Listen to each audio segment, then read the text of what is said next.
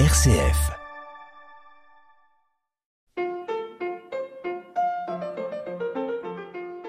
Bonjour à toutes et à tous.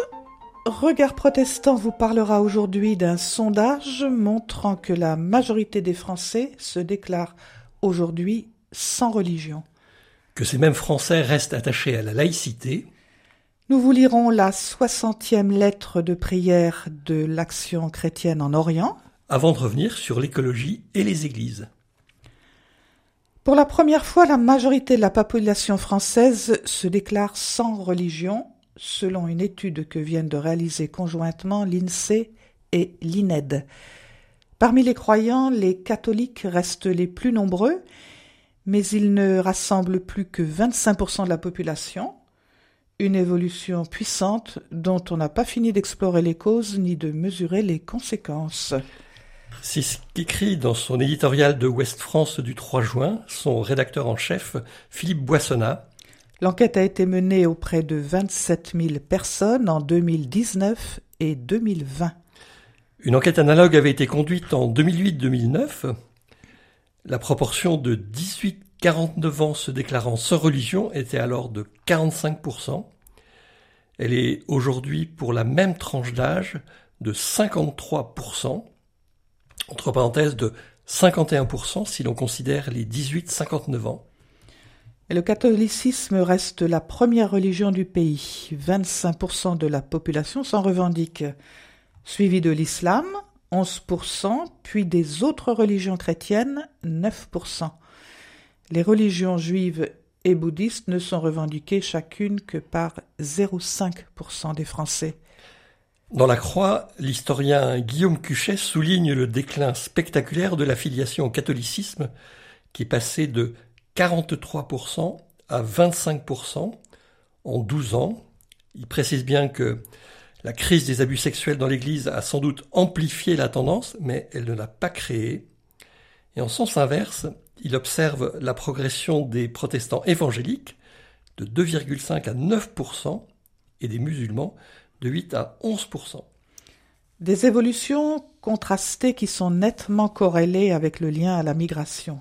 Les personnes se déclarant sans religion ne sont que 26% quand elles descendent de, de deux parents immigrés, alors qu'elles sont 58% quand elles ne sont ni immigrées ni descendantes d'immigrés sur deux générations.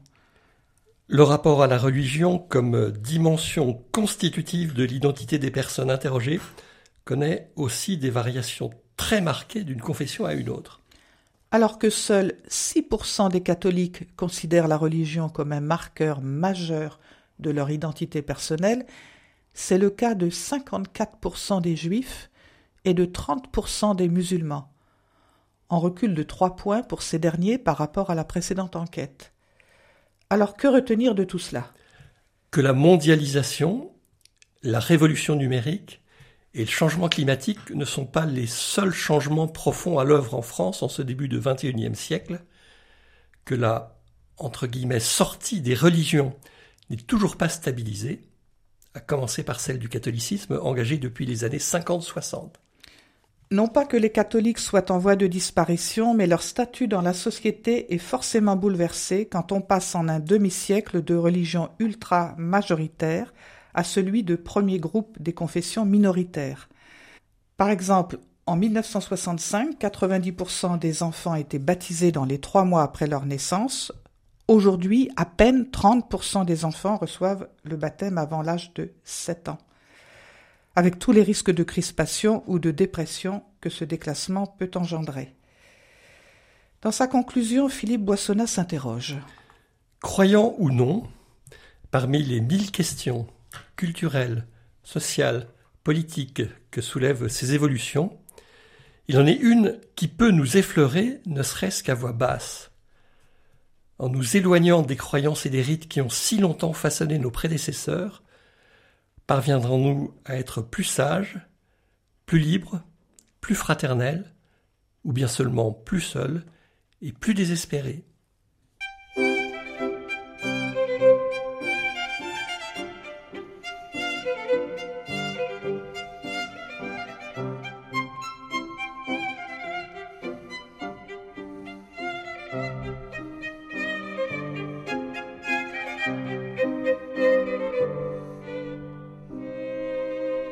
Les Français restent attachés à la laïcité et le climat s'apaise. Tels sont, pour l'historienne Valentine Zuber, directrice d'études à l'école pratique des hautes études, les conclusions d'un sondage sur la laïcité publié le 2 juin par l'IFOP fiducial. Elle était interrogée pour le journal Réforme par Laure Salomon. La première question traite de la définition de la laïcité et pose la question Pour vous, le principe de la laïcité, c'est avant tout Les personnes interrogées devaient choisir entre séparer les religions et la politique, assurer la liberté de conscience, mettre toutes les religions sur un pied d'égalité, faire reculer l'influence des religions dans notre société, ou rien de tout cela. Si on observe les résultats dans le temps, entre 2005, 2015 et 2019, 2020 et 2023, on voit qu'il y a peu de variations concernant la séparation de la politique et des religions. En revanche, note la spécialiste, on voit que l'importance donnée à la liberté de conscience ne cesse de décroître depuis 2019. L'item mettre les religions sur un pied d'égalité remonte cependant alors qu'il avait beaucoup chuté. Cette dernière réponse est d'ailleurs particulièrement privilégiée par la tranche d'âge des 18-24 ans. Je cite, ce qui montre la vision plus positive des jeunes envers les religions et leur attitude plus ouverte à une société multiculturelle. Par leur choix, les jeunes montrent qu'ils sont plus attachés à la sauvegarde de la liberté de conscience. Ils sont en revanche moins sensibles à l'idée de faire reculer l'influence des religions. On verra si en vieillissant les jeunes restent toujours aussi tolérants. Sur la question Diriez-vous que la laïcité est aujourd'hui en danger en France? L'historienne met en garde contre l'association trop vite faite entre laïcité et danger, association très courante dans le débat public. Elle dit Je me bats pour dire que la laïcité en elle-même n'est pas en danger, la laïcité de l'État est le cadre légal dans lequel chacun peut faire l'exercice de sa liberté de religion ou de conviction, individuelle ou collective, mais toujours bornée par les limites prévues par la loi. En revanche, le vivre ensemble ou l'égalité entre les personnes peuvent être parfois menacés par des abus émanant du religieux, et ce sont ces derniers qui doivent être contenus et sanctionnés par notre fermeté dans la mise en œuvre d'une politique réellement laïque. Il faut ainsi être confiant dans notre dispositif légal éprouvé depuis plus d'une centaine d'années. Et dans les réponses, on s'aperçoit que ce sentiment de danger encouru par la laïcité est d'ailleurs en baisse, et c'est une bonne nouvelle, ce qui conforte Valentine Zuber dans son observation d'un apaisement. Une des questions aborde l'éventuelle suppression des jours fériés en lien avec une fête religieuse catholique. Le maire de Grenoble, Éric Piolle, avait relancé cette question fin mai en parlant de la Pentecôte. Il voulait remplacer les jours fériés religieux par des jours fériés dédiés à des causes comme l'abolition de l'esclavage ou les violences faites aux femmes. Cette proposition ne recueille que très peu de réponses positives. Cela montre bien, souligne Valentine Zuber, un fort attachement à la forme laïque française avec la loi de séparation des églises et de l'État, brandi comme un véritable totem identitaire, la laïcité est toujours vue comme une exception française qui protège et qu'il faut protéger en retour, sans trop bouger les lignes, de peur de laisser trop de place à d'autres propositions religieuses, peut-être moins acclimatées aux exigences laïques de la République.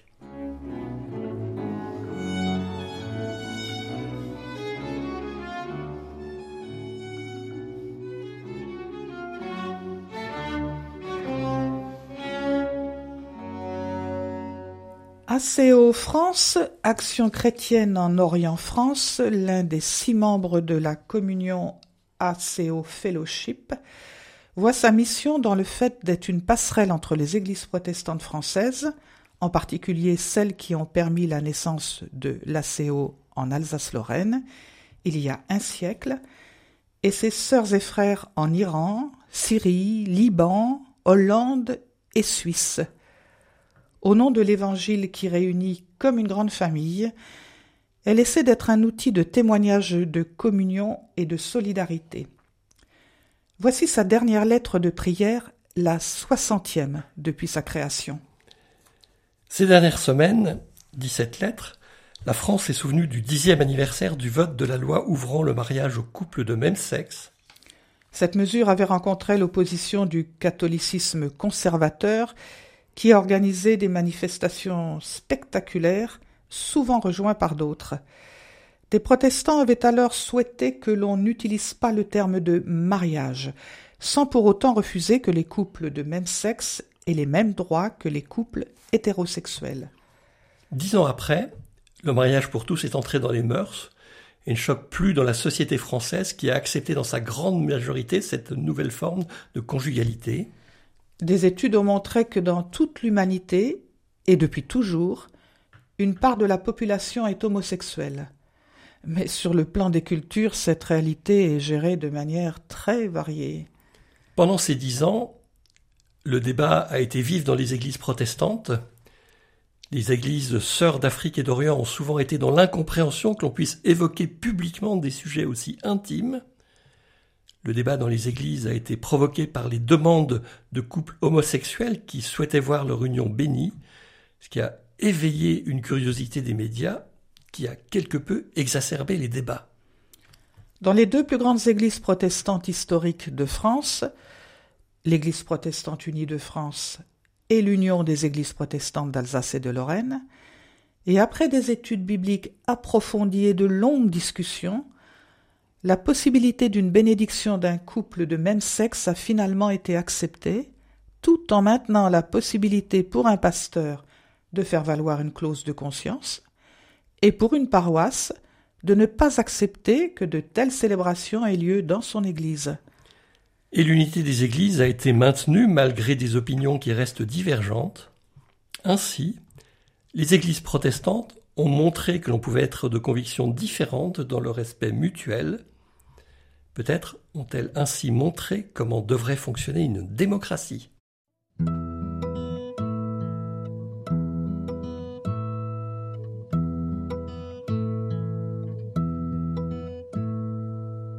Dans les paroisses, les réflexions sont aujourd'hui diverses et parfois contrastées lorsqu'il est question de l'écologie.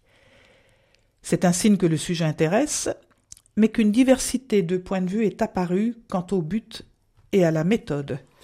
Certaines opinions font valoir que les églises n'agissent pas assez pour la planète et qu'elles doivent mettre en place plus systématiquement des projets concrets de terrain comme le label Église verte, parce que L'avenir du monde dépend aussi de mon comportement individuel. Pour d'autres, l'Église doit promouvoir la réflexion sur ces sujets car ils impactent considérablement l'avenir de nos enfants. Et pour d'autres encore, l'Église est un lieu spirituel de partage de l'Évangile et, disent-ils, arrêtons de nous mentir, ce n'est pas en triant les déchets de la paroisse que l'on va sauver la planète, mais en se mettant au service du Christ et du monde pour changer les mentalités. Au-delà de ces différentes approches caricaturées, le tableau que chacun brosse de la situation du monde est à la mesure à la fois de la conscience qu'il en a et du degré d'urgence qu'il lui reconnaît. En France, une part de la jeunesse refuse par exemple l'idée d'enfanter pour ne pas laisser à sa progéniture le calvaire d'une vie impossible dans un monde rendu violent par le manque d'eau ou la chaleur.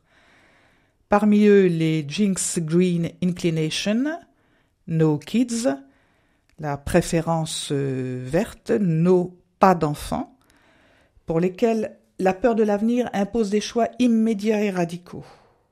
Mais la tendance ne dépasse ce mouvement et pourrait concerner entre 10 et 15% de la population des jeunes adultes. Une étude du magazine Parents l'avait même évalué à 25% durant le stress du Covid et des confinements. Pour chaque débat de fond, la société attend des églises qu'elles prennent position et donnent des repères. C'est vrai pour les questions qui touchent à la fin de la vie, l'écologie, l'accueil de l'étranger et toute question d'éthique en général. La société moderne a beau rejeter la croyance dans la sphère de la vie privée, elle semble néanmoins considérer que la gestion d'un État impose sur certains sujets des mesures de gouvernement qui soient cadrées et contraintes par des considérations éthiques. Les églises, les ONG, les associations paraissent bien placées pour être les garantes de cette réflexion et tenir le rôle de garde-fou, à condition qu'elles acceptent de ne pas vriller les débats par des idéologies ou des théologies particulières. On se méfie des églises, mais on demande le concours éthique de leur spiritualité. Il y a dans les années qui viennent un boulevard pour que l'Église offre du sens au monde, écrit Hermann Grosswiller, qui signe cette approche pour le journal Parole protestante. Les émissions du magazine de l'Église protestante unie de France sur RCF Calvados Manche cesseront durant les mois de juillet et août, de même que les cultes diffusés chaque dimanche à 17h. Nous vous retrouverons bien sûr avec toujours autant de plaisir dès le mois de septembre. Au revoir à toutes et à tous. Et à toutes et à tous, un très bel été, en famille, entre amis, mais toujours sous le regard de Dieu.